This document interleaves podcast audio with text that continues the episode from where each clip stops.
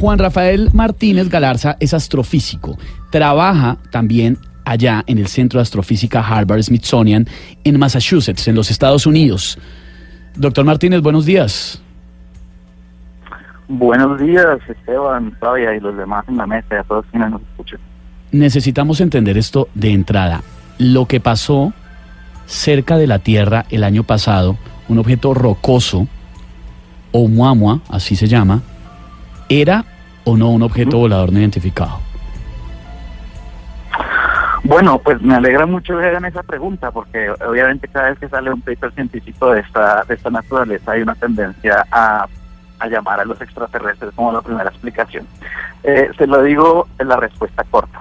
No tenemos evidencia de que este objeto sea un objeto que haya sido construido por una civilización extraterrestre o nada de testigo.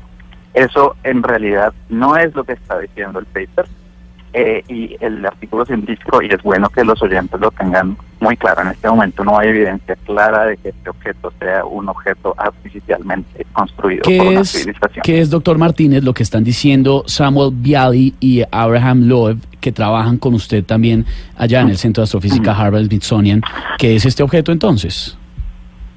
Bueno, los, los, los autores de este artículo, que como usted menciona trabajan aquí también, eh, eh, están lanzando una hipótesis simplemente. Están, resulta que este objeto sí es muy extraño y sí es muy interesante. Aparentemente su trayectoria y su velocidad indican que viene no del, del entorno del sistema solar, sino de otro, de otro lugar. Pudo haber sido, por ejemplo, expulsado de una estrella en el proceso de formación de planetas y haber llegado hasta aquí. Lo que pasa es que pasó por muy poco tiempo cerca de nosotros y pudimos, pudimos estudiarlo poco y tiene una trayectoria que indica que se está acelerando. Entonces, los autores lo que están haciendo es plantear una hipótesis para ver si es la presión del, de la luz solar lo que lo está acelerando. Y al, hacer, al lanzar esa hipótesis, se dan cuenta de que para que eso fuera el caso, este objeto tendría que ser muy delgado y por lo tanto planean eh, plantear la hipótesis de que pueda ser una especie de velero solar, un objeto muy delgado que pueda ser impulsado por la presión de radiación y que en ese sentido pues es muy, sería probable que hubiera sido construido, pero eso esa hipótesis antes de que sea viable tiene que, re, que requiere muchísimas pruebas adicionales y de hecho es mucho más natural explicarlo como un objeto natural, un objeto rocoso, como usted bien yo lo ha dicho veces que llegó de otro sistema estelar, que eso ya lo hace muy interesante, pero hay muy reducida evidencia para comprobar esa hipótesis que estos autores apenas están lanzando puesto que entre otras cosas estos autores trabajan en temas de veleros solares, de construir veleros solares aquí en la Tierra, pero no hay evidencia, no hay evidencia alguna que nos demuestre que esto es un objeto que viene, que, que ha sido construido o que nos, o que haya sido lanzado. No es, no es un eh, objeto de diseño. Para visitarlo.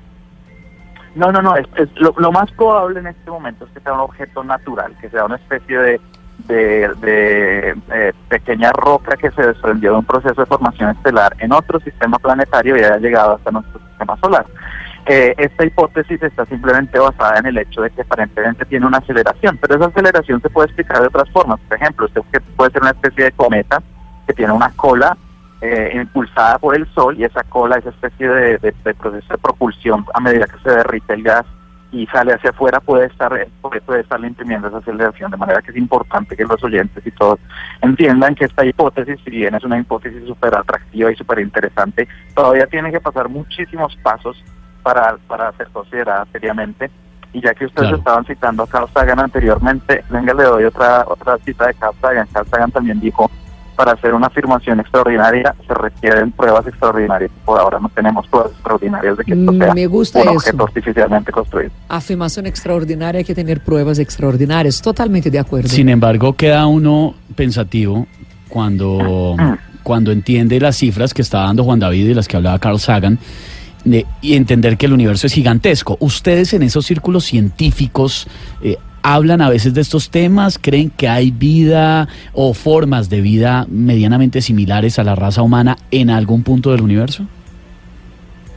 Pues no solo lo hablamos, sino que como ustedes ven, se publican papers al respecto. Y en este momento, digamos, la ciencia de la astronomía y de la astrofísica ha avanzado lo suficiente en los últimos años para permitir que descubramos cosas como planetas alrededor de otras estrellas, planetas que ya empiezan a aparecerse en nuestro planeta, y por lo tanto que esta hipótesis de la vida y de la inteligencia eh, en otras estrellas pues surge naturalmente y es, y es susceptible como cualquier otra hipótesis a ser eh, estudiada de, la, de manera científica. Lo que pasa es que antes de, de, decir que esto se trata de algo artificialmente construido, tenemos que descartar completamente todas las otras explicaciones naturales que puedan existir. Porque generalmente las explicaciones naturales son más simples y hay, y hay, y hay una forma de pensar dice que la explicación sí más simple generalmente es la explicación más acertada. o sea, la, eh, respuesta... hasta el momento no tenemos evidencia. La respuesta de la física, porque yo creo que al fin del día todo, todos esos eventos, todos esos misterios, hay alguna manera de, con la física, de explicar el por qué. Basta que uno se ponga la atención y todo más, pero é, obviamente que es más emocionante crear una especie de novela acerca de los eventos. O ni siquiera una novela, de pronto dejar abierta la opción. Doctor Martínez. De acuerdo. La, última pregunta. Mire, eh, usted puntualmente, ¿usted cree que puede haber vida en algún punto del universo diferente al nuestro? Pues ustedes lo han dicho varias veces, el universo es absolutamente inmenso. Eh, digamos que los factores que influyen para que se forme la vida o, al menos para los factores que influyeron para que se formara la vida en este planeta parecen ser relativamente abundantes en el universo, en otros planetas, y por lo tanto eh, hay una esperanza de que eso signifique que la vida ha surgido. Pero por ahora no hemos obtenido ni la más, ni la más mínima remota prueba de vida, ni siquiera vida simple como bacterias o plantas. Dar el paso a pensar que sea vida inteligente es un paso aún muchísimo más grande. El terreno es fértil, pero no entendemos las condiciones en las cuales se forma la vida y no entendemos las condiciones en las cuales evoluciona la vida.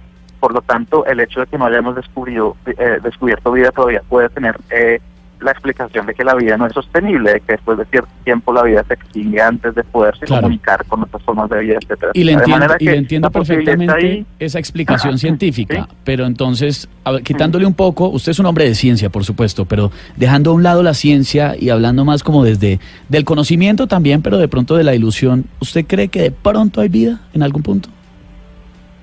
Pues a mí me queda difícil dejar de lado la ciencia. Lo único que le puedo decir es que no hay evidencia en este momento de que tengamos vida. A mí me gustaría, de cierta manera, desde cierto punto de vista, me gustaría que pudiéramos descubrir formas de vida en otros planetas. Eso abriría un montón de posibilidades interesantes. Pero hasta el momento no hay evidencia ninguna que nos indique que hay vida. Casi no hay, evidencia que hay vida en este planeta. O sea, en este planeta nuestro ya no hay vida, no hay gente que piensa. Imagínate en otro. Ni siquiera en este parece a veces que fuéramos seres humanos realmente. Pues, doctor Martínez, gracias. Queda descartado entonces. No era una nave espacial. El chisme se disipa. No hay ninguna evidencia de que lo sea y hay que seguir investigando pues, porque es interesante es el doctor Juan Rafael Martínez Galarza, astrofísico colombiano, trabaja en el Centro de Astrofísica Harvard Smithsonian, el mismo del que salió el paper, el informe científico Juan David, que hablaba o que dio a entender de pronto, no, dio a entender no, porque ya nos explicó el doctor Martínez que lo que pasó fue que se interpretó mal por parte de algunos sectores y daba como a entender un poco que de pronto ese objeto rocoso que pasó cerca de la Tierra el año pasado, ese Oumuamua, era una nave, pero no, descartado.